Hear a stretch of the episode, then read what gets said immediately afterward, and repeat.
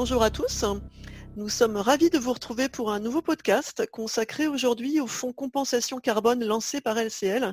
Il s'agit de LCL Compensation Carbone Action Monde et de LCL Compensation Carbone Multistratégie. Face aux enjeux climatiques forts, les gérants de ces fonds compensation carbone ont la conviction que les entreprises les plus vertueuses en matière de lutte contre le réchauffement climatique seront celles qui auront aussi dans l'avenir les meilleurs potentiels de performance. Alors pour en parler, nous recevons aujourd'hui Sylvie Val, chef de produit marketing chez LCL. Bonjour Sylvie. Bonjour. Alors tout d'abord, si vous le voulez bien, avant d'expliquer ce qu'est la compensation carbone, il n'est peut-être pas inutile de rappeler ce qu'est l'empreinte carbone. Oui, tout à fait. Alors l'empreinte carbone, c'est la mesure des émissions de gaz à effet de serre euh, occasionnées par les individus ou entreprises en lien direct ou indirect avec leur activité. Euh, cette empreinte carbone est exprimée en équivalent de CO2 pour une organisation. Faire le bilan de ces émissions de gaz à effet de serre, c'est la première étape euh, d'une stratégie climatique. Et alors comment on peut mesurer cette empreinte carbone?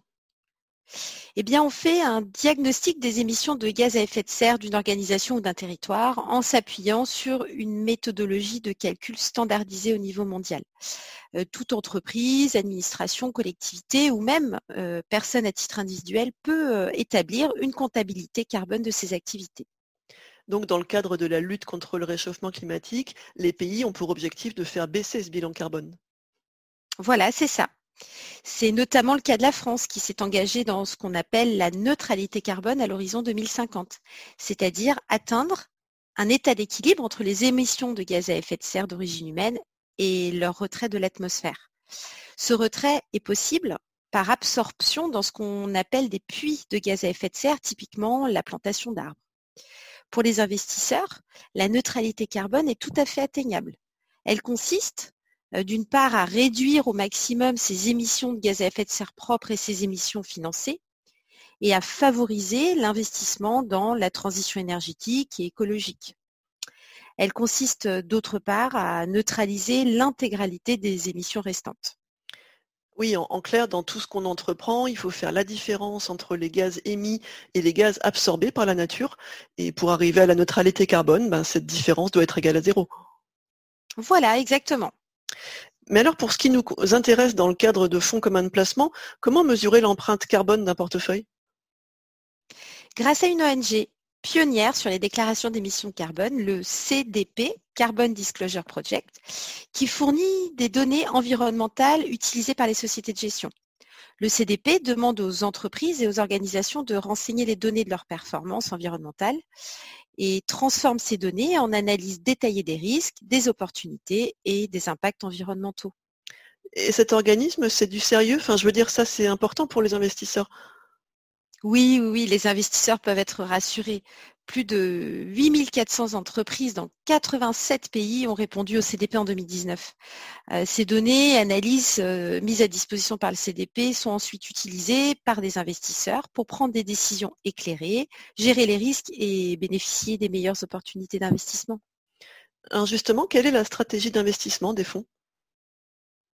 Les deux fonds sont basés sur une approche originale en deux temps pour atteindre la neutralité carbone du portefeuille. Dans un premier temps, on réduit l'empreinte carbone du portefeuille et dans un deuxième temps, on compense l'empreinte carbone restante pour arriver à une empreinte zéro. Cette deuxième phase se fait notamment par le financement de projets de reforestation. Mais alors, quelle est la différence entre les deux fonds? Même s'ils ont la même approche en termes de neutralité carbone, nous souhaitions proposer des fonds qui répondent à différents profils de risque de clients.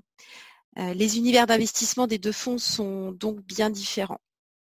Le SL Compensation Carbone Action Monde est un fonds 100% action pour des clients ayant un profil dynamique, tandis que le LCL Compensation Carbone Multistratégie a pour cible, lui, une allocation composée de 50% d'actions et 50% d'obligations. Il est donc moins risqué. Très bien. Alors, euh, si on en revient à cette approche en deux temps, comment ça se passe pour la première étape, c'est-à-dire réduire l'empreinte carbone du portefeuille des fonds? Alors cette phase de réduction de l'empreinte carbone consiste à sélectionner les sociétés les mieux placées pour faire face au changement climatique. Pour ça, les gérants réalisent une sorte de tri en entonnoir. Premièrement, l'objectif des gérants est de réduire l'empreinte carbone du portefeuille de 20 à 30% par rapport à l'empreinte euh, de son indice comparatif. Euh, pour cela, il s'appuie sur les données du CDP, l'ONG euh, dont je vous parlais précédemment, en prenant en compte toutes les émissions de CO2 directes et indirectes. Et puis un deuxième filtre est euh, ensuite fait sur la base d'une approche durable supplémentaire qui consiste à exclure les sociétés sur la base de critères ESG, environnement social et gouvernance, et de critères de controverse. Ce sont des rumeurs ou scandales qui affectent négativement la réputation des sociétés. Ainsi, d'un univers de départ de plus de 3000 titres qui composent l'indice MSCI iWorld ACWI, les gérants ne retiennent qu'environ 800 titres, au sein desquels ils vont sélectionner les meilleures opportunités d'investissement pour construire les portefeuilles.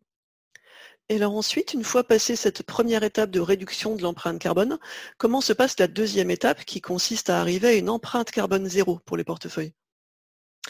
Eh bien, pour compenser ce qui reste d'empreinte carbone en portefeuille, les fonds financent des projets de reforestation.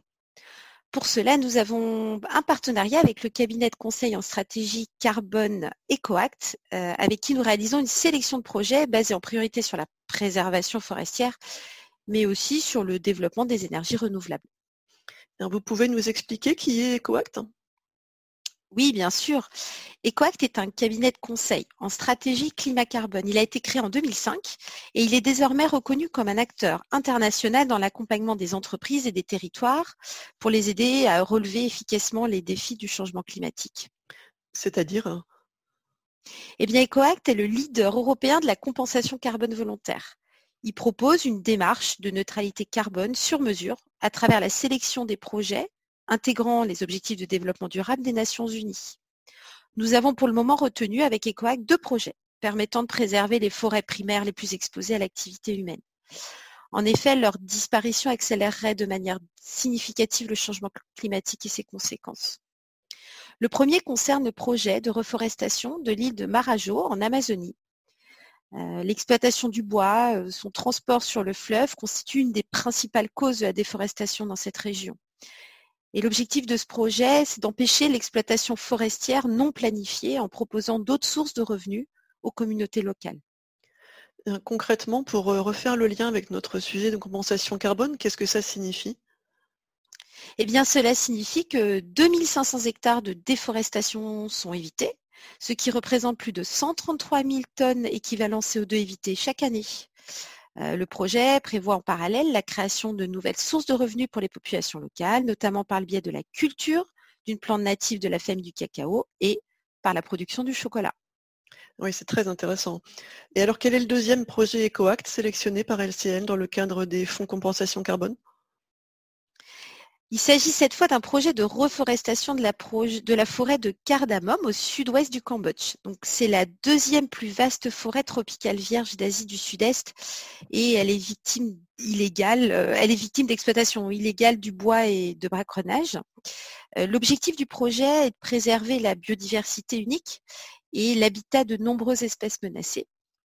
En parallèle, l'objectif est aussi d'accompagner les 28 communautés locales dans, dans le développement de son agriculture euh, durable et de l'écotourisme. Cela concerne plus de 16 000 personnes. Par ailleurs, ce projet prévoit aussi pour ces populations la mise en place d'un fonds communautaire pour le soutien des étudiants dans la poursuite d'études. Oui, c'est en effet très important d'accompagner la reconversion des personnes sur place. D'ailleurs, j'en profite pour informer nos auditeurs qu'ils peuvent retrouver plus de détails sur ces projets sur le site eco-act.com. Absolument.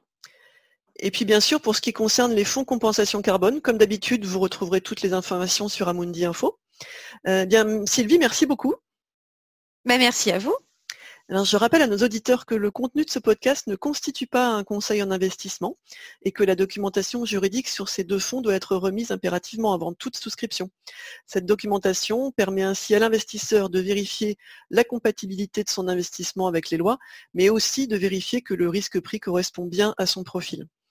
Voilà, je vous remercie de votre attention et à bientôt pour un prochain podcast.